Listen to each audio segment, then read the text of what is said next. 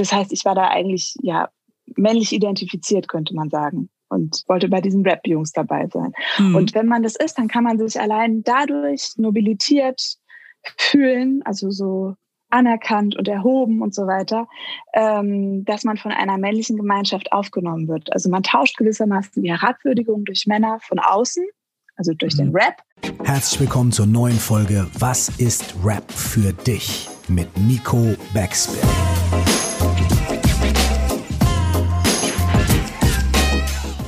Mein Name ist Curse, nie vergessen.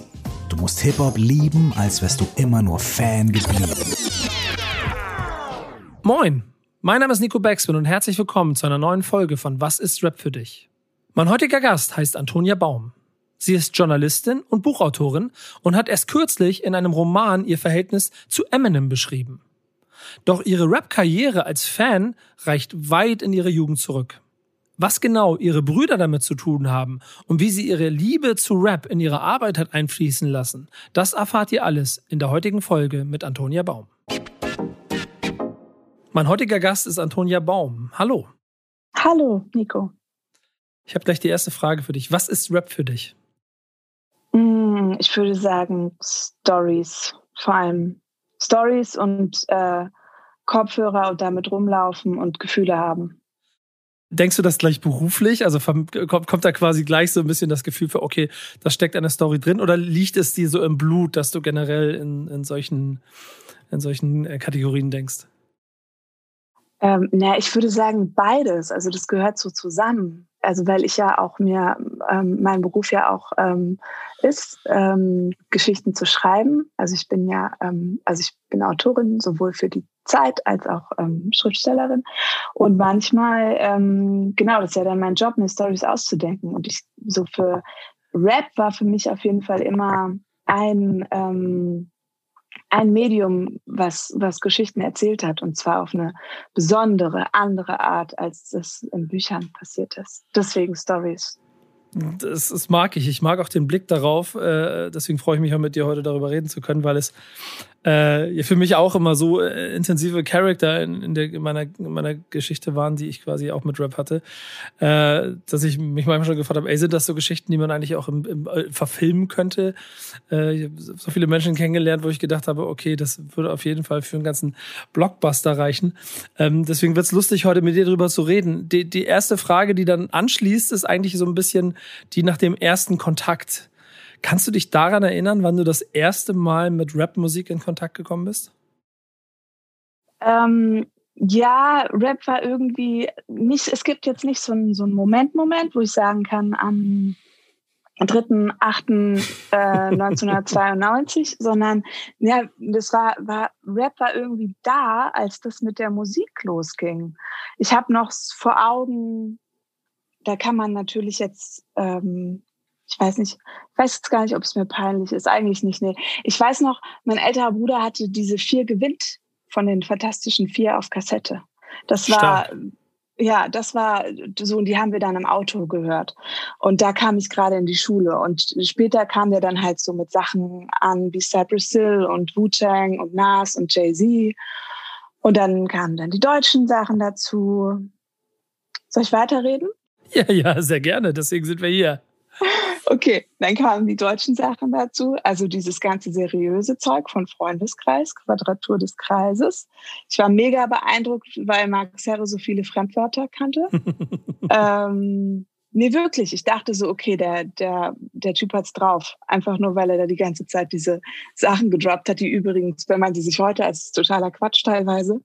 Ähm, aber das äh, verstehe, also habe ich damals nicht verstanden. Damals hat, dachte ich halt so, wow, okay. Hat, hat mega, äh, mega schlau geklungen immer, das fand ich auch. Ja, ja, genau, genau. Und so wollte ich natürlich auch sein. Also schlau.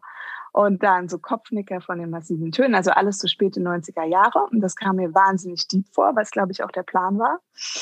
Ähm, aber, aber es, es hat sich mir trotzdem dadurch auch so, ja? Ja, nee, gerne, erzähl weiter, erzähl weiter. Aber es hat sich mir trotzdem dadurch auch so eine Welt eröffnet. Ich habe halt als Kind super viel gelesen. Ähm, und dass diese Raps, bei diesem Rap war das so, das haben so plötzlich Leute gemacht, die habe ich zwar bewundert, aber die waren irgendwie in der Nähe, die waren irgendwie erreichbar. Und ähm, nochmal hat sich das dann Also dieses, die haben Geschichten erzählt. Die haben, die konnten das auch, die durften das auch. Nicht nur Schriftsteller und Schriftstellerinnen, sondern auch so Rapper. Und nochmal hat sich das dann verändert natürlich, als ähm, Rap aus Berlin dazu kam. Ja, das ist, ist interessant, dass ich äh, mit dir hier quasi relativ schnell auch einmal die Epochen von Deutschrap durchgehen kann. Bist du bis heute immer und auch immer zwischendurch aktiv dran geblieben eigentlich? Also hast du so alles so ein bisschen mitgekriegt? Du hast jetzt bist schon bei Berlin, hast du dann auch die, die, die Zeiten der Kollegas mitbekommen, dann wirst du Materia Casper mitbekommen haben, dann hast du irgendwann äh, auch jede Rezession erlebt, dann äh, 22 Nummer 1 Singles von Capital Bra in der Spitze, Palm aus Plastik. Hast du all diese Epochen überall immer so ein bisschen mitgemacht? Nee, also mitgemacht ist es schon, also mitgemacht, mitgemacht habe ich das, was ich dir eben beschrieben habe, also diesen amerikanischen Rap, von dort aus zum deutschen Rap und das war mhm. dieser Studentenrap. Dann kam, ähm, dann kam, genau, und dann kam aber so Ende der 90er Jahre kam dann halt Berlin. Und das habe ich noch mitgemacht, was ich intensiv mitgemacht habe, war, ja, war dann Berlin also so dieser, was dieser sogenannte Straßenrap, wo dann irgendwie auch das Feuilleton begann, sich damals so für Sido und solche Sachen zu interessieren, also zumindest so am Rande als, als so Ghetto-Safari-haftes Phänomen. Und dann ähm, so äh, Haftbefehl fand ich wichtig und äh, oder war, war mir wichtig und ähm, und, und super wichtig, super, super, super, super wichtig auf jeden Fall KIZ. Also da habe ich immer, immer, das habe ich immer, äh, jede Platte ähm, mir intensiv reingezogen. Aber jetzt so, also, ja klar, also ich, ich beschäftige mich da ja wahrscheinlich nicht ganz so detailliert und, und ähm, intensiv wie du, aber ich beschäftige mich ja schon so beruflich einfach immer wieder mal damit. Aber ähm, so aus persönlicher Liebe, das ist das, was ich gerade nannte. Das sind ja. so die Sachen, die mir wichtig waren es gibt da ja dann auch so die, die, A, diese eine Lehre, dass man ab einem bestimmten Alter seinen Musikgeschmack nicht mehr maßgeblich verändert und B, glaube ich, einfach die Jugend einen dahin prägt. Ich, also ehrlicherweise, ich bin auch heute immer noch dabei, dass ich sehr neue Sachen äh, auch mag und auch immer versuche mit einzutauchen. Wenn ich dann aber in eine ruhige Minute komme, dann lande ich trotzdem bei den gleichen Sachen aus den 90er Jahren, weil ich mich da irgendwie so ein bisschen heimisch fühle. Ähm, hast du eigentlich über die Zeit, und das ist jetzt, das ist, das ist jetzt die, die, die, die kleine Frage ins Nähkästchen, auch irgendwann mal selber überlegt, äh, aktiv mitzumachen? Du meinst ich, ob ich zu, mir überlegt habe zu rappen? Ja, genau. Oder vielleicht. Na, ich hab, ja. Ist das die Frage? Ja. ja. Ähm, na, ja, also das hatte ich ja, das hatte ich ja ähm, zumindest angerissen. Also durch Rap und insbesondere durch Eminem habe ich schon gedacht, okay, du kannst auch schreiben. Ähm, das war, das war auf jeden Fall. Also ich habe jetzt nicht irgendwie in der Schule Goethe oder Kafka gelesen und gedacht, ähm, das kann ich auch, sondern ich habe halt äh, Rapper gehört. Und das waren vor allem Rapper, ganz einfach, weil Rapper tendenziell ein höheres Ansehen genossen, als das bei Rapperinnen der Fall war. Das waren also tendenziell Rapper, die mich dazu ähm, äh, irgendwie inspirierten, wo ich dachte, ja, okay, wenn der das macht, dann kann ich mich jetzt auch hier hinsetzen und was schreiben. Und das habe ich auch gemacht. Aber ich habe nie mir wirklich überlegt zu rappen. Also mir ging es immer um das Schreiben. Und so ist es auch jetzt noch beim Text, äh, beim Rap, dass der Text für mich super wichtig ist. Also das, ähm, das finde ich, äh, das, ähm, also darauf gucke ich am meisten. Natürlich auch auf die Art des Vortrags, den Beat und so weiter. Aber was ich so ähm, mir wirklich auch ich habe mir Text auch immer durchgelesen, so was ein bisschen mhm. komisch ist und ich verstehe auch, dass es, dass da irgendwie andere die Hände über dem Kopf zusammenschlagen, aber ich fand es immer, ähm, ähm, habe es immer so gemacht. Überhaupt nicht. Also ich glaube, das ist dann auch ein bisschen eine Generationsfrage. Heute ist man durch Genius ja natürlich auch relativ schnell, wenn man mal was gucken möchte. Ich kann mich, ich kann mich an meine ersten Schritte erinnern, dass ich auch das Booklet von der CD oder, der, der, oder das Inlay von der Platte genommen habe und den Text von Public Enemy mitgelesen habe, damit ich überhaupt verstehe, wo, was die mir da erzählen. Und ich habe es dann wahrscheinlich heute erst verstanden, was ich damals noch nicht kapiert habe, was sie mir politisch erzählt haben. Aber diese Auseinandersetzung mit den Lyrics ist ja gerade auch in der Epoche, die du beschrieben hast, eine sehr, sehr wichtige, weil sie Geschichtenerzähler waren und schon auch versucht haben, ein bisschen intellektueller zu sein. Du hast ja so quasi diese 90er-Epoche auch so ein bisschen als prägend für dich beschrieben. Ähm, wie intensiv war dieses Verhältnis? Du hast auch ein bisschen von Kopfhörern gesprochen. Also haben sie dich quasi auch durch, durch Leben und durch Alltag gebracht? Ja, ja, ja, nee, absolut. Also das, das war, war so, dass, ähm, also Walkman hatte ich und so habe ich auch mein, habe ich auch am liebsten Musik gehört. Also viel, gar nicht so sehr so zu Hause im Zimmer oder so, sondern ich habe am liebsten mit Walkman ähm, das gemacht. Und ähm, meine beiden Brüder haben viel Rap gehört. Also den ersten, meinen älteren Bruder hatte ich ja erwähnt und mein jüngerer Bruder kam dann eben irgendwann 2000 mit dieser gelben CD an. Vielleicht erinnerst du dich noch, Battle Kings von West Berlin Maskulin. Oh. Genau. Und ich habe das, und weil wir auch eben bei Texten waren, ich habe das gehört, ich habe sofort gehört, da ist irgendwas Besonderes und irgendwas Neues, aber ich fand es auch gleichzeitig mega widerlich, was die da sagten. Also das war einfach, das war, wenn man sich auf die Lyrics konzentrierte, dann ähm, war das äh, dann war das was, was man noch nie so gehört hat. Und die Frage ist halt sehr, ist es ein, ein Quali also ja, es ist eigentlich keine Frage, es ist natürlich eigentlich kein Qualitätsmerkmal, dass wenn man etwas noch nicht gehört hat und das ist so ähm, unfassbar übertrieben ist, ähm, da, das, das, das ist ja eigentlich jetzt kein Qualitätsmerkmal. Das ging ja irgendwie da vor allem darum, einfach etwas zu tun, was, ähm, was eigentlich nicht geht. Also so wie, wie Savage gerappt hat. Aber ähm, es war, fand ich auch so schnell klar, dass so durch die Absurdität der Lines, die Kombination von Worten, dass man da, dass man da, dass da auch was Neues dran war. Und dann damit war ähm, für mich eigentlich so dieses Ganze, was ich zunächst erwähnt hatte, also massive Töne im Freundeskreis und so, das war dann, die waren dann für mich eigentlich alle raus. Und trotzdem hatte ich totale Probleme mit Savage und, und seinem Rap. So. Ich, ich glaube, du bist eine hervorragende Gesprächspartnerin, um quasi auch so, und ich glaube, das hast du ja auch beruflich über die Zeit gemacht, diese Auseinandersetzung mit den Texten. Ähm, äh, gerade vor kurzem, um ein bisschen Sprünge zu machen, ähm, ich habe ja eigentlich immer so ein bisschen so einen Fragenkatalog, aber ich merke gerade, dass man den hier gut mal zur Seite schieben kann. Hast du ja quasi über dein, äh, man muss schon sagen, ambivalentes Verhältnis zu Eminem äh, quasi etwas geschrieben in Buchform. Ähm, und gerade über die Zeit und mit der Sozialisierung der lieben Jungs aus Stuttgart und Hamburg, kannst du, kannst du mir im Schnelldurchlauf beschreiben, wie, wie man damit umgeht, wenn man merkt, okay, die Texte sind eigentlich viel zu hart und trotzdem äh, hat man eine Faszination dafür? Ja, ja, klar. Also ich glaube, das ist so eine, das ist so ein Stockholm-syndromhafter Twist eigentlich. Wirklich. Ähm, also es gab hundert solcher Momente. Ich hatte die mit dem von dir erwähnten Eminem, mit Jay-Z, mit Savage. Ähm, und das ist eine, ist eine komplizierte Geschichte und das hat, wie ich schon erwähnt hatte, was wirklich so mit Akrobatik zu tun. Ähm, also ich erwähnte meine Brüder, deren Freunde haben auch Rap gehört, also späte 90er Jahre und so weiter und ich und, äh, frühe Nullerjahre und ich wollte halt bei denen dazugehören. Also es war aus, aus, aus, aus irgendwelchen Gründen für mich nicht attraktiv, Robbie Williams zu hören. Auch wenn der teilweise ja wirklich schöne Sachen gemacht hat, aber es war einfach nichts für mich. Ich wollte bei denen dabei sein. Das heißt, ich war da eigentlich ja männlich identifiziert, könnte man sagen. Und wollte bei diesen Rap-Jungs dabei sein. Mhm. Und wenn man das ist, dann kann man sich allein dadurch nobilitiert fühlen, also so anerkannt und erhoben und so weiter, ähm, dass man von einer männlichen Gemeinschaft aufgenommen wird. Also man tauscht gewissermaßen die Herabwürdigung durch Männer von außen also durch mhm. den Rap. Ähm, die ja, also ich meine, wenn man sich die äh, Savage-Texte ähm, anhört, das gilt ja nur, also das Vehikel der Beleidigung ist ja konstant die Frau. Auch wenn es auf der Bedeutungsebene darum vielleicht nicht gehen mag und so weiter, das ist nochmal eine andere Geschichte, aber es ist ja nur die Frau, die über die herabgewürdigt wird oder der Mann wird zur Frau gemacht und zur sexualisierten Frau und so.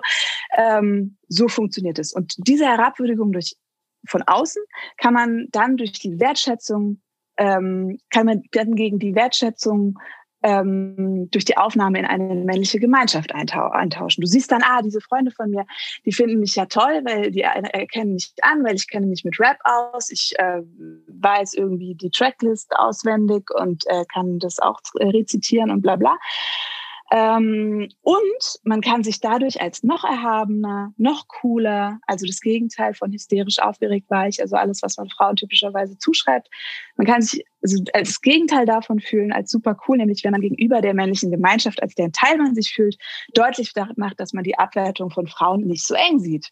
Also dass man so, ja, äh, ja, ist ja normal, ist halt Rap und so. Und so habe ich das auch total viel gemacht. Also ich habe auch da einfach beide Augen zuge gemacht und äh, Rap gehört. das heißt aber nicht, dass ich Rap äh, nicht liebe, sondern es ist halt einfach ein ambivalentes äh, Verhältnis. Und das ist ja auch nicht nur der Rap, also es ist ja nicht nur der Rap, wo, wo, wo es diese diese ambivalente Beziehung oder dieses ambivalente Verhältnis gibt, das hat man ja, das gibt es ja auch allgemein zur Wirklichkeit. Beim Rap tritt es einfach nur viel, viel krasser äh, hervor. So. Definitiv. Ich, ich glaube, da sind dann auch wieder die Geschichten, die du beschrieben hast und dann da auch äh, der authentische Spiegel der äh, eigenen Lebensrealitäten so ein Faktor, über den ich auch schon oft nachgedacht habe, weil nun mal Rap in der Regel und vor allen Dingen als er dann Berlin und die Straße ihn wieder auch in Deutschland für sich entdeckt hat und gemerkt hat, okay, wir können damit unseren Alltag spiegeln und damit auch Leute erreichen, ähm, natürlich zu Verherrlichungen von genau dieser Welt geführt hat, wo es keinen ähm, Vorstadt-Reihenhaus-Bild äh, der, der, der Frau oder des Mannes und, und der Familie gibt, sondern es ist alles zerrüttet. Und was ich dabei so spannend und faszinierend finde, ich habe zum Beispiel vor kurzem mal so einen kleinen Streifzug durch ein paar Rap-Klassiker gemacht und bin auch auf so Sachen wie Hass und Hoden gestoßen, wo auch nur davon gesprochen wird, dass, der, dass du ganz cool aussiehst, aber ganz schön schwul dafür, was du da anhast und so. Also genau diese Begrifflichkeiten, über die wir uns heute ja gesellschaftlich viel intensiver auseinandersetzen, als äh, noch vielleicht vor 10, 15 Jahren, auch auch innerhalb von Rap, wo man ja die, die Jungs nie da positioniert hat. War das auch ein Prozess oder hast du früh gemerkt, okay, hier geht's eigentlich viel zu weit und trotzdem möchtest du äh, möchtest du es nicht loslassen? Ich glaube, ja, äh, ein Prozess. Also ich habe, ähm, ich mir war das auch einfach peinlich zu sagen, dass es mich eigentlich doch anwidert und ich es eigentlich nicht cool finde und so. Es war mir einfach ja schlicht und ergreifend peinlich. Ähm, aber ich würde dich gerne was fragen. Du redest ja viel gerne. mit Rappern mehr als ich und du hattest eben, ja, ja, und du hattest ja eben gesagt, dass ähm, du den Eindruck hast, dass es gesellschaftlich jetzt irgendwie breiter oder intensiver diskutiert hat. Was ist denn dein Eindruck, wenn du mit den Rappern redest? Weil ich könnte mir vorstellen, dass es da eigentlich irgendwie so noch sehr vorbeigeht an denen oder an vielen, mhm. an manchen nicht ja, genau da, das, genau da muss man einmal ein bisschen differenzieren. Es gibt so Leute wie Cool Savage, der Texte nicht mehr rappt, weil er selber Erwachsener darüber geworden ist. Genau wie besagte ähm, äh, Kurt Hassel ähm, von Hass und Hoden, der auch den, den Text umformuliert hat, weil er gesagt hat, das da kann ich nicht zu stehen. Das ist jetzt in, der Zeit, in der ich bin, jetzt nicht mehr das, wofür ich als Künstler stehen möchte. Und, und das ist aber dann der zweite Punkt, und da sind so Musterbeispiele, so Kollege, aber auch vor allen Dingen ein Jizzes, an dem man sich da mal sehr gut abarbeiten kann, was das angeht also die Gesellschaft schraut, schreit, äh, schreit empört auf und äh, bemängelt ja auch richtigerweise da ein, ein Weltbild und ein textliches Bild. Äh, in meinen Augen verschieben sie dabei immer so ein kleines bisschen, aber die tatsächliche Realität der Persönlichkeit, die dahinter steht. Und damit kriegst du keinen Dialog, sondern immer nur äh, äh Graben, Graben bauen hin. Also wenn ich, wenn ich jemandem wie Jizzes halt sage, du bist äh, scheiße für das, was du da machst, dann sagt er ja nicht, okay, stimmt, lass mich nachdenken, du hast recht, ich ändere das, sondern dann zeigt er zwei Mittelfinger und sagt ja dann erst recht. Ähm, und, äh, und so wird man auch nie da in bestimmten Punkten den Dialog hinbekommen, glaube ich. Zudem der Erfolg ja auch immer noch dazu führt, dass äh, eine gewisse Ignoranz Kritikern gegenüber immer stärker wird, weil Medien eine äh, gewisse einen, einen gewissen Druck, glaube ich, verlieren, gerade wenn es um Kunst und Kultur geht, wenn auf der anderen Seite die Künstler so viel größer sind als die Medien, die über sie schreiben. Das ist vielleicht so die Kurzversion. Mhm. Okay. Aber, aber nichtsdestotrotz also, sehe ich natürlich auch immer wieder einen Prozess. Und ich glaube auch, dass ähm, die Selbstverständlichkeit, mit der über die Zeit Dinge gerappt wurden, sich verändert hat. Ich glaube schon, dass Leute ein bisschen mehr darauf achten, weil die, die, die, die, wie heißt das, ist das dann in Deutsch? Also Shitstürme, äh, die kommen immer näher und sie werden immer schneller dank, dank den Social Media Blasen. Ähm, mhm. ich, ich muss versuchen, ein kleines bisschen wieder so den, den, den, den Bogen hier zu meinem bisschen Fragebogen zu bekommen, um ein Gefühl dafür zu kriegen. Aber es passt jetzt eigentlich ganz gut. Da du ja gesagt hast, du hast irgendwie so ein Gefühl von, ähm, also so ein Stockholm-Syndromhaftes, ambivalentes Verhältnis dazu gehabt. Wurde es dir irgendwann peinlich? Musstest du dich rechtfertigen oder hast du es versteckt, dass du Rap gehört hast? Ähm, nein, nein, nein, nein, nein. Das eigentlich nicht. Uh -uh. Also ich glaube, also mir war bewusst, dass es bestimmt viele Leute, die mich irgendwie sehen, ähm, also ich meine jetzt so von außen als jemand, der schreibt und bla, ähm, dass die das vielleicht überhaupt nicht verstanden haben oder also das, das habe ich schon so empfunden. Aber peinlich war es mir nicht. Nee, uh -uh. Ähm, weil ich davon, also weil ich, weil es irgendwie auch zu mir gehörte. Ähm, Nee, geschämt habe ich mich dafür nicht. Es war ja auch immer so, also ich bin ja, ähm, habe ja im, ähm, immer auch fürs Feuilleton geschrieben und das, das ist ja auch so eine ähm, merkwürdige, auch so eine merkwürdige ambivalente Beziehung. Also da gibt es ja auch, ja, also da gibt es ja auch eine ganz große Faszination. Das heißt, wenn ich dort in irgendeiner Redaktion dann gesagt habe, ähm, hier, ähm, wir müssten jetzt irgendwie da und darüber schreiben, dann konnte man natürlich davon ausgehen, dass ähm, die, die anderen, mit denen ich da in der Redaktion saß, dass die, die nicht kannten, davon keine Ahnung hatten, aber erstmal dachten, ja, die wird schon irgendwie wissen, äh, warum das jetzt toll ist oder so oder abgefahren ist. Also das ist ja so eine, ähm, ja, so eine, so, da, da besteht ja eine große Faszination auch. Ja, weißt du, also das ist, das ist, das ist nicht, also große Faszination und großes Unwissen gleichzeitig. Ja, ich glaube, ich glaube, gerade Deutschrap ähm, hat immer damit gekämpft, und natürlich die Künstler so ein bisschen, aber dann so wie so Leute wie mein mein mein mein Bruder Hip-Hop Bruder Falk Schacht, ähm, dass äh, die Mainstream-Medien, die Medien von außen immer nicht verstanden haben, worum es geht. Mhm. Und da gibt es dann ganz, also dieses dieses diesen Dialog oder diese Kontroverse hast du sicher auch immer mitgekriegt. Ähm, und du bist ja offenkundig jemand, der damit geprägt wurde und damit dann aber auch in seiner Zeit immer Artikel schreiben konnte, die mehr näher dran am Kern waren, als es vielleicht fürs Medium üblich war. Hat dich denn auch in diesem Zusammenhang irgendwann mal aufgeregt, wie andere Leute über Rap gedacht haben oder was? Also äh, es gibt es gibt so super Beispiele, die ich gleich anführen würde, aber erstmal zu der Frage. Ja, bitte. Nee, aber hast, hast du hast du so hast du so Momente gehabt, wo du dich darüber aufgeregt hast, wie andere Leute in deinem Umfeld Rap gesehen haben?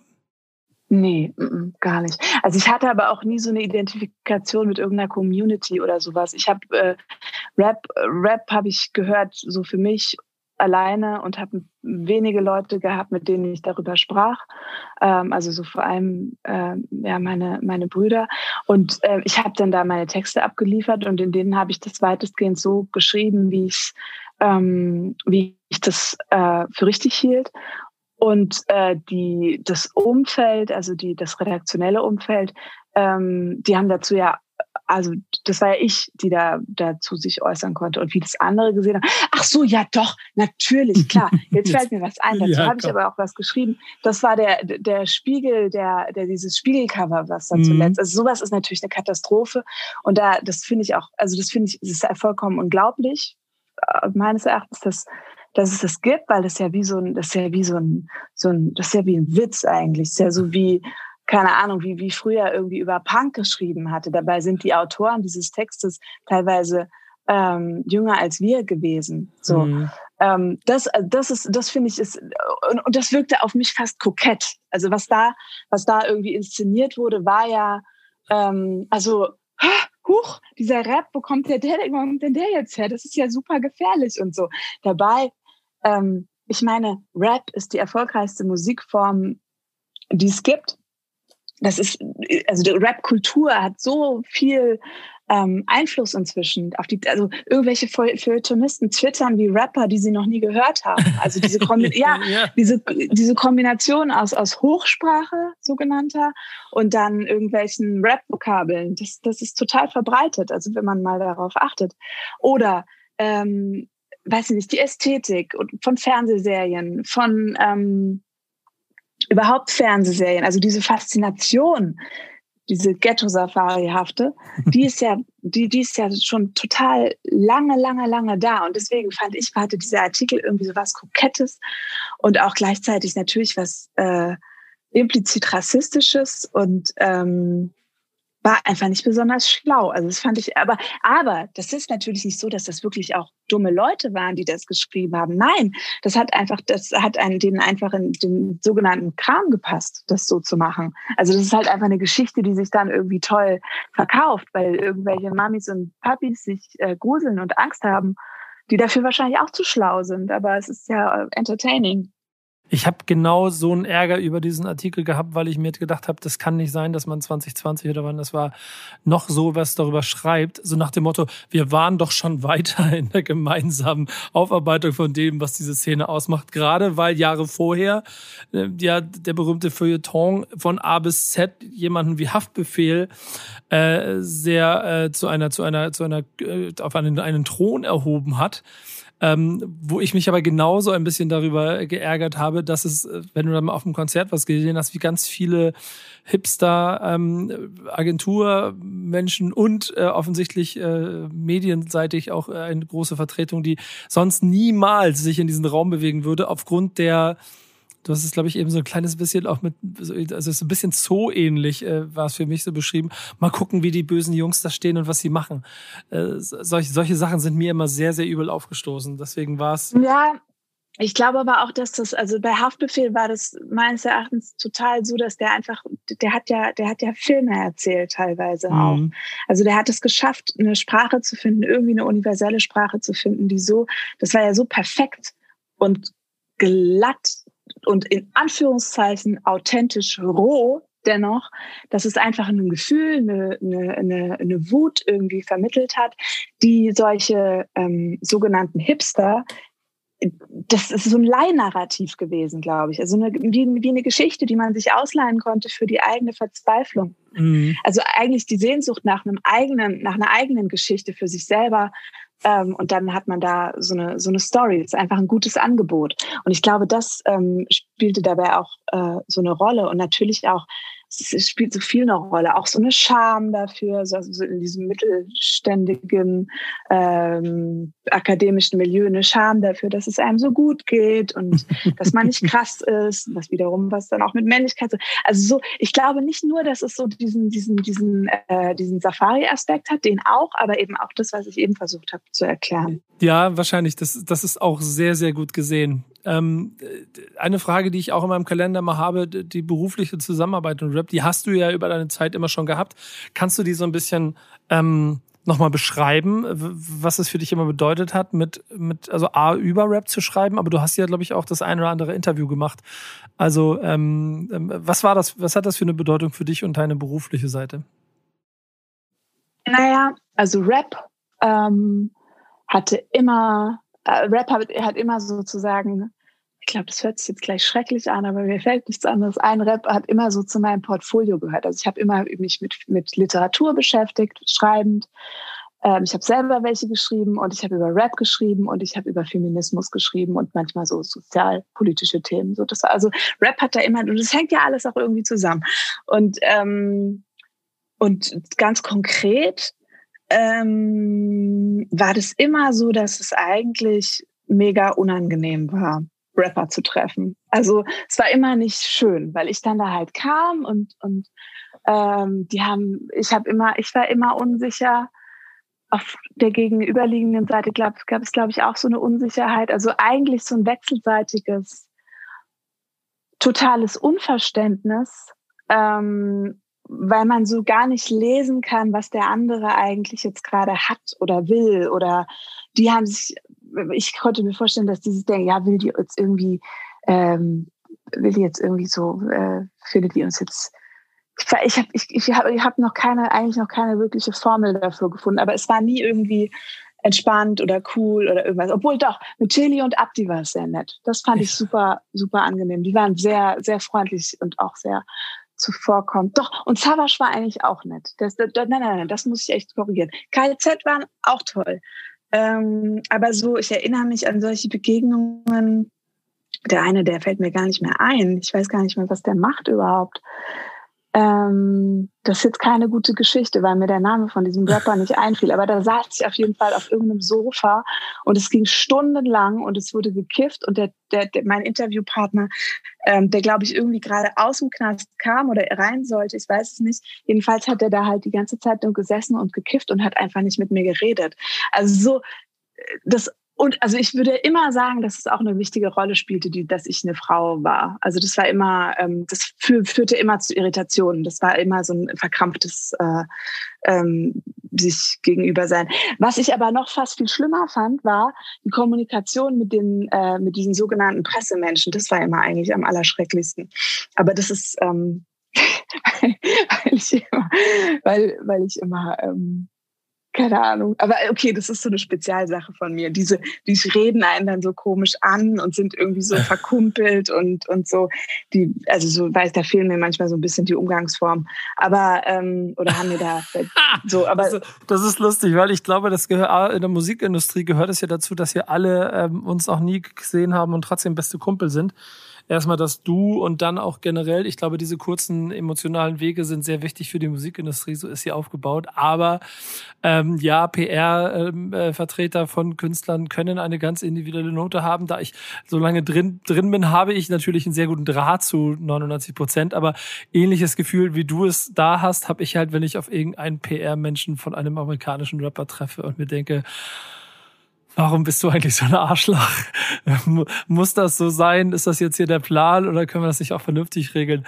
Aber bezogen auf die Rapper finde ich halt auch total witzig, dass ich mir richtig vorstellen kann, wie eine gewisse Unsicherheit auf der anderen Seite entsteht, wenn da jemand kommt, der so ähm, rein äußerlich vielleicht gar nicht in ihr Bild passt als ein, als ein jemand, der auf Augenhöhe sich mit mir als Künstler über meine Musik unterhalten kann und möchte. Und dann braucht es immer mal ein kleines bisschen länger. Und ich glaube, das ist bis heute auch das Problem, das Rap immer so ein bisschen hat weil es äh, immer das Gefühl hat, das wird nicht, es wird nicht ernst genommen auf der anderen Seite. So, so ich glaube, ja, das, das kann, ja genau. Und das vielleicht. Ich wollte dich nicht unterbrechen. Nein, nein, mach weiter, mach weiter. Nico, bist du noch da?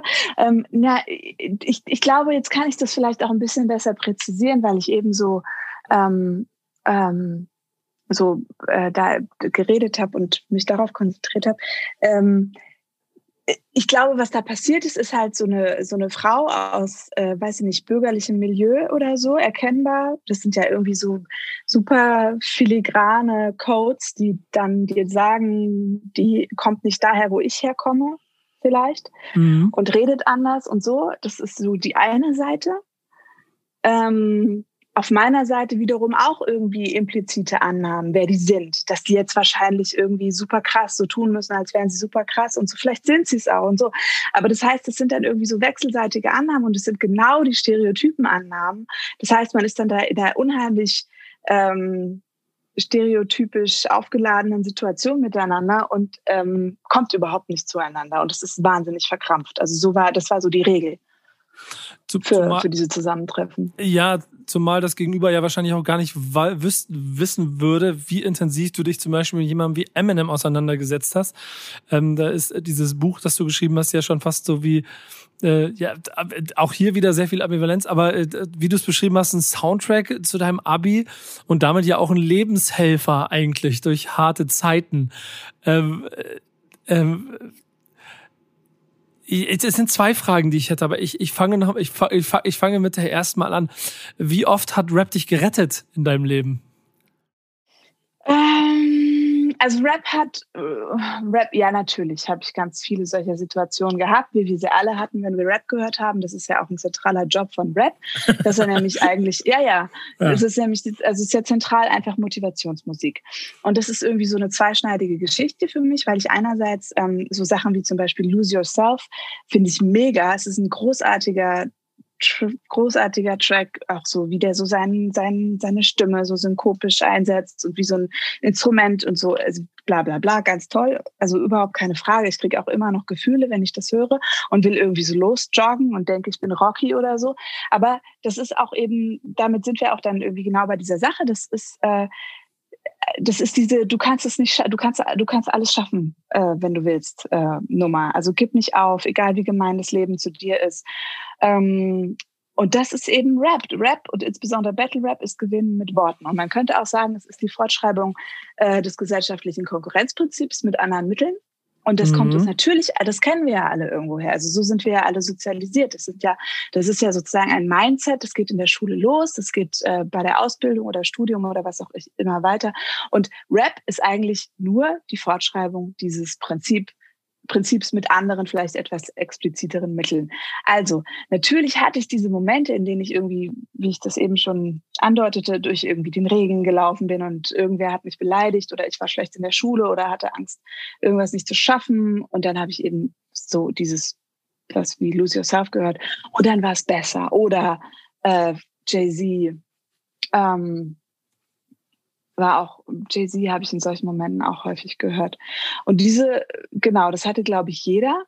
Ähm, und ich glaube, ja, Lose Yourself ist, ist, ist eines der erfolgreichsten Lieder der Rap-Geschichte, weil jeder da ähm, äh, relaten kann, weil das für alle anschlussfähig ist. Ähm, und es ist ein großartiger Song, aber ist in der Schlichtheit seiner Message halt auch etwas bekloppt. Also Jürgen Klinsmann hat den in der deutschen, hat den der deutschen Nationalmannschaft vorgespielt, um sie zu motivieren. Und das ist kein, das, das, das ist keine, ähm, würde ich sagen, kein Zufall. So. Fühle ich, fühle ich. Ja, ich, ja. ich, ich glaube, Eight Mile, Eight Mile ist auch wie so ein, wie so ein, wie so ein Blaupausenfilm für jeden, der sich abgehängt fühlt, um irgendwie noch ein kleines bisschen Hoffnung zu schöpfen, dass er auch als White Punk irgendwie noch in der Lage ist, was aus seinem Leben zu machen. Ähm, ja, und ähm, oh, verdammt, jetzt habe ich, glaube ich, den Faden verloren. Aber, aber das Thema Eminem hat, umtreibt dich ja schon, ne? weil ähm, sich dann in einem kompletten Buch dem zu widmen, zeigt dir auch, wie wichtig dir dieser Künstler war. Gibt es sonst neben ihm auch so Künstler, die dein Leben begleitet haben? Ähm, die gibt es natürlich. Ähm, ich glaube, ich wollte noch sagen, dass man mit diesem mit diesem Mindset, ja, was ja. ich eben beschrieben hatte und was du auch ähm, wiedererkennst oder was du auch, ja, was, was du nachvollziehen konntest. Ich glaube, dass man eben ähm, mit diesem Mindset, ja, das, das, das führt natürlich dazu, dass man bestimmte Dinge, bestimmte gesellschaftliche äh, Realitäten oder so dann auch nicht mehr so richtig ähm, in Frage stellt. Also das ist ja, das ist ja eigentlich eine sehr affirmative Haltung. Jeder ist so für sein, äh, aus, also aus der folgt, jeder ist so für sich selber verantwortlich. Und äh, dann könnte man auch sagen, okay, das ist so der Abschied äh, vom politischen ähm, Denken. Aber ich habe auch gleichzeitig halt gedacht, ja, was, was willst du sonst jemandem erzählen, der, ähm, der irgendwas schaffen will? Ähm, das ist eben vielleicht ein sehr lebenspraktischer Tipp, aber keiner, ähm, bei dem man jetzt irgendwie weiterkommt, wenn es um das Nachdenken über, wie kann alles besser werden, ähm, geht. Aber das sind vielleicht auch zwei verschiedene Paar Schuhe. Das wollte ich nur noch schnell sagen. Definitiv. Ich glaube, dass der kurzfristige, ähm, das kurzfristige am, am, am eigenen Kragen herausziehen aus dem Struggle wird hier vornehmlich erstmal äh, beschrieben. Das drüber nachdenken, was das bedeutet, das kann man im Nachgang irgendwo noch machen. Ich, ich würde, ich, ich hänge die äh, mit den Künstlerfrage hänge ich einfach hinten dran, weil es so ein bisschen noch auch, ich habe noch drei Rubriken gleich für dich, die ich noch mit dir durchgehen möchte. Da passt es eh sowieso ganz gut rein. Ähm, da du dich ja mit Rap so viel und intensiv beschäftigt hast, kannst du mir ein bisschen deinen Blick auf die Szene, wie sie sich aktuell so darstellt, das, was alles unter dem Stempel Rap stattfindet, mal aus deiner Sicht beschreiben? Nein, also eigentlich wirklich überhaupt nicht, weil ich mich dafür nicht gut genug auskenne. Also das ist so, ich, ähm, ich, ich verfolge irgendwie so bestimmte Künstler und interessiere mich für bestimmte Künstler, aber ich bin überhaupt, ich habe überhaupt keine Ahnung von irgendeiner Szene. Also ich habe irgendwie so ein, zwei Freunde, die mir da ab und zu was erzählen und, und oder wenn ich, wenn ich was recherchiere oder wenn ich was spannend finde oder so, aber ich greife mir da eigentlich immer irgendjemanden so eher raus. Zuletzt, ich glaube, ich habe ähm, mich mit, ich, ich, ja, ich hatte mich mit Shirin David beschäftigt, weil ich die interessant fand. Ähm, oder ähm, natürlich irgendwie höre ich jetzt das, äh, das neue KZ-Album, also das werden ja zwei sein, aber dieses ähm, Mixtape-hafte Bordellrechnung, das liebe ich sehr, aber ich bin überhaupt nicht, ähm, ich, ich bin einfach nicht gut genug aus gerade so was das ist. Und äh, habe natürlich sehe ich irgendwie diesen Sound und wie er gerade so ist und so, aber das müssen echt ähm, andere machen, die sich damit besser auskennen. Wie würdest du denn deinen Beziehungsstatus zu Rap Bist beschreiben? Bist du überzeugt? Nee, voll. Entschuldigung. Voll, äh, geht, hier, geht hier nicht um Überzeugung. Ich will, ich will nur ein Bild haben. Aber wie ist dein Beziehungsstatus zu Rapmusik? Mein Beziehungsstatus ist äh, ja äh, verheiratet. also Das finde ich sehr ja, gut. Absolut. Ja, natürlich. Also so, so äh, man, mal ist, wir sind uns mal mehr und mal weniger nah und ähm, äh, es ist auch so, ab und zu passiert da nicht so viel, aber das ist, ähm, gehört einfach dazu. Okay. Was ist Rap heute für dich? Mmh, gehört, gehört einfach zu mir. Ist äh, nichts, was ich irgendwie so gesondert ähm, betrachten könnte. Also es ist für mich eine, eine Erzählform, ein, eine Kunstform, eine ähm, etwas Selbstverständliches. Das ist auf jeden Fall ein sehr schöner runder Bogen für das, worüber wir gesprochen haben. Ähm, ich mache jetzt besagte drei Kategorien noch mit dir, die ähm, ich mit jedem Gast mache, ähm, mhm. um noch ein kleines bisschen ein Bild von dir zu skizzieren. Drei Künstler, bitte, die unbedingt noch erwähnt werden müssen, über die wir vielleicht noch nicht gesprochen haben. Mm, okay, also ähm, eigentlich, also ich hatte KZ erwähnt. Mhm. Soll ich noch erzählen, was, was ich an denen so herausragend finde? Mach das gerne. Oder, okay. KZ sind für mich die intelligenteste, böseste, lustigste ähm, Rap-Crew äh, aus Deutschland. Und ähm, ich höre die wirklich seit ihrer ersten Veröffentlichung und bin mit denen sozusagen erwachsen geworden. Also auch auch deren Sound, auch deren Art ähm, zu schreiben, Geschichten zu erzählen, war ist für mein Schreiben total wichtig und prägend gewesen. Und ich finde an denen auch toll, dass die so viel können. Also die sind sprachlich oft sehr genau, super durchdacht. Äh, so manche Lines von Maxims ähm, zum Beispiel, da hab, die habe ich erst so Jahre später verstanden. Und ich mag auch dieses ähm, aggressive, wie zum Beispiel bei Geld, Essen oder Rap über Hass und das komplett alberne, die komplett übertriebenen Bilder, ähm, das analytisch Scharfe, wenn es um Sachen wie Homophobie geht oder Misogynie, wie jetzt bei Deutschland schafft sich ab oder deutschen Patriotismus. Biergarten Eden zum Beispiel, dieser Fußball-WM-Song. Dieser Track persifliert ja so und ironisiert dieses neue deutsche, unverkrampfte, sich bescheiden gebende Nationalgefühl, was sehr gut gelingt und womit ich einfach total viel anfangen kann. Und ich finde auch, dass es jetzt gerade, jetzt jetzt gerade, wo so geklatscht wird äh, für Kassiererinnen und äh, Ärztinnen ähm, hat es, also ist es etwas, was, sowas höre ich dann, da denke ich, ähm, und es ist für mich dann befreiend. Mhm. Und, ähm, und sie können aber auch Geschichten erzählen. Also so Tarek in, zum Beispiel in Glücklich und Satt ist super oder äh, Maxim mit seinem äh, Neapel da auf äh, der Bordellrechnung. Also wenn ich Chefin wäre, ja. ähm, wenn ich Chefin wäre von Zeitungen oder einer Zeitung, dann würde ich die da regelmäßig beauftragen, Kommentare zum Geschehen zu verfassen. Ich, glaub, ich würde die echt die Zeitungen voll schreiben lassen. Das also guten, würde ich wirklich machen. Du hast auch einen guten Draht zur Zeit. Vielleicht hast du da Platz für eine Kolumne. Ja, ich weiß aber nicht, ob sie da, ob die da, ob die da überhaupt Lust drauf haben. Mal sehen. Aber das, das würde ich wirklich, würde ich einfach machen. So. Schlag es ihnen vor. Für verrückte Ideen sind sie immer zu haben. Mhm. Ähm, noch zwei Künstler? Okay. Uff. Ähm, du musst nicht so ausführlich sein, wenn du, wenn du nicht möchtest, aber, aber ein Gefühl von Leuten, die dir wichtig waren. Okay. Ähm, Beyoncé ist keine Rapperin, aber sie kann ja auch rappen eigentlich. Gehört in den Kasten mit rein. Okay. Ähm, also sie kann ja wirklich rappen, fand ich auf dem Carter-Album, hat sie das total gut gemacht. Und die kann ja irgendwie einfach alles und ist für mich auch deswegen eigentlich keine Figur, sondern ein Prinzip ich wollte mal eine App entwickeln, die ich What Would Beyoncé Do ähm, genannt hätte. Und das habe ich mir natürlich auch patentieren lassen, aber bis jetzt habe ich keine Programmiererin gefunden, die das so gut gemacht hätte, wie ich das will. Also ich weiß einfach ganz oft nicht, was ich äh, machen soll. Und dann würde ich immer, würde ich gerne Beyoncé fragen. Also Beyoncé, soll ich wieder anfangen zu rauchen? Da würde sie wahrscheinlich Nein sagen. Oder wie soll ich mein Honorar verhandeln? Was soll ich kochen? Muss irgendwie Sex unter der Woche nach 23 Uhr wirklich sein und so. Ich glaube, das würde die halt alles wissen. ähm, und abgesehen, also ja, das ist ja das, was sie, was sie eben so ausmacht, dieses Abgesehen davon ist sie natürlich auch noch eine großartige Künstlerin. Also die ist ja das, das ist ja das Allerunglaublichste, dass sie nicht nur in allem die Beste ist, also so Babys, Beauty, Outfits, Fotos, Ehemann, Erfolg, Charity.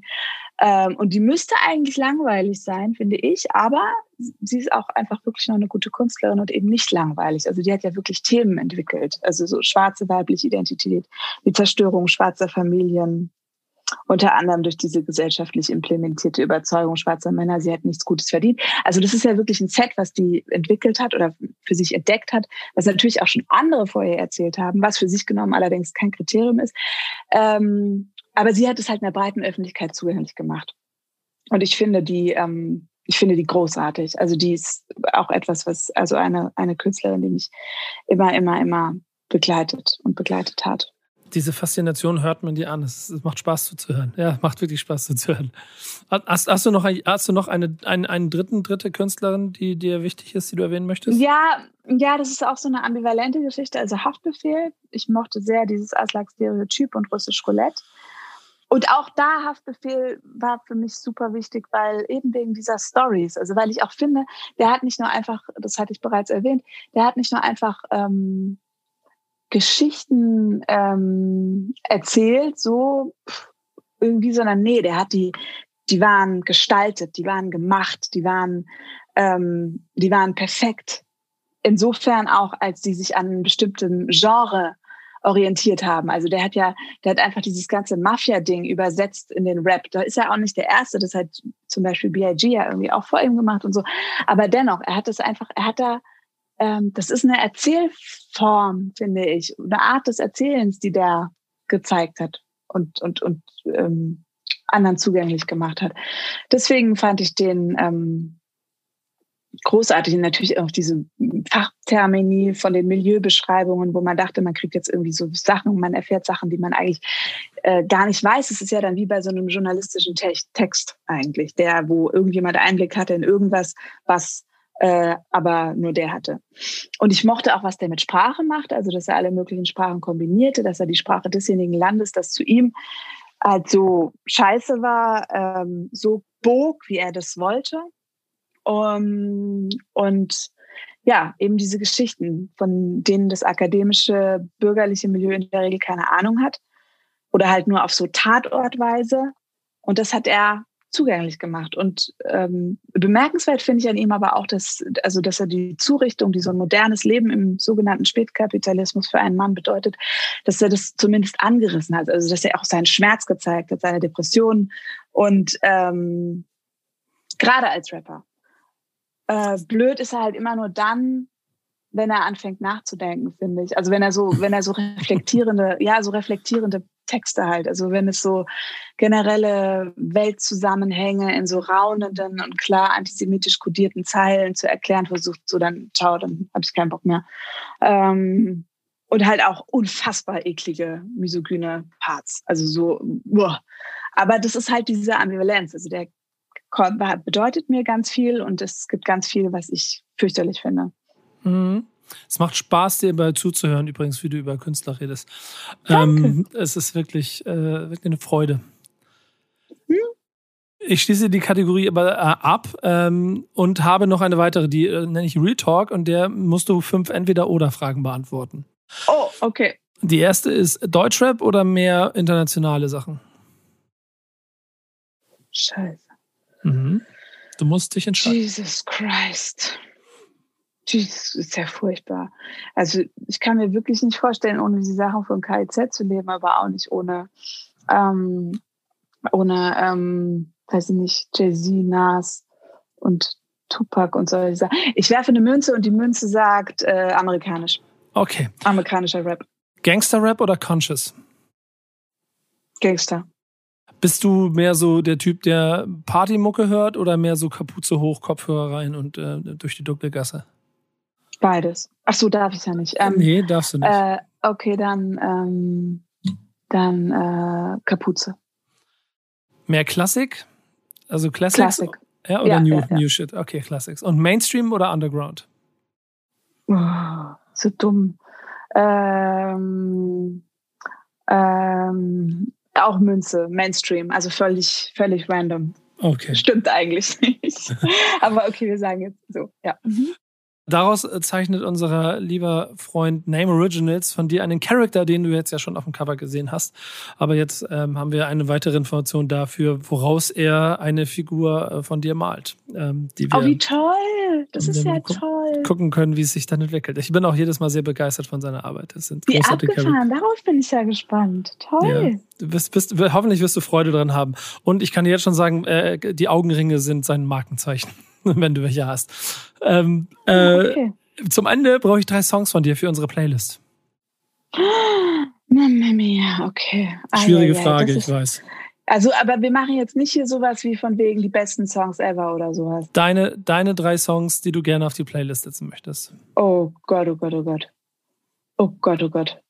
Oh Gott, oh Gott. Das ist ja echt schwierig. Ja, gut. Also, Eminem, Stan, so, weil dieses Lied, weil ich das ist ein, ein, ein groß, das ist einfach eine Short Story, dieses Lied.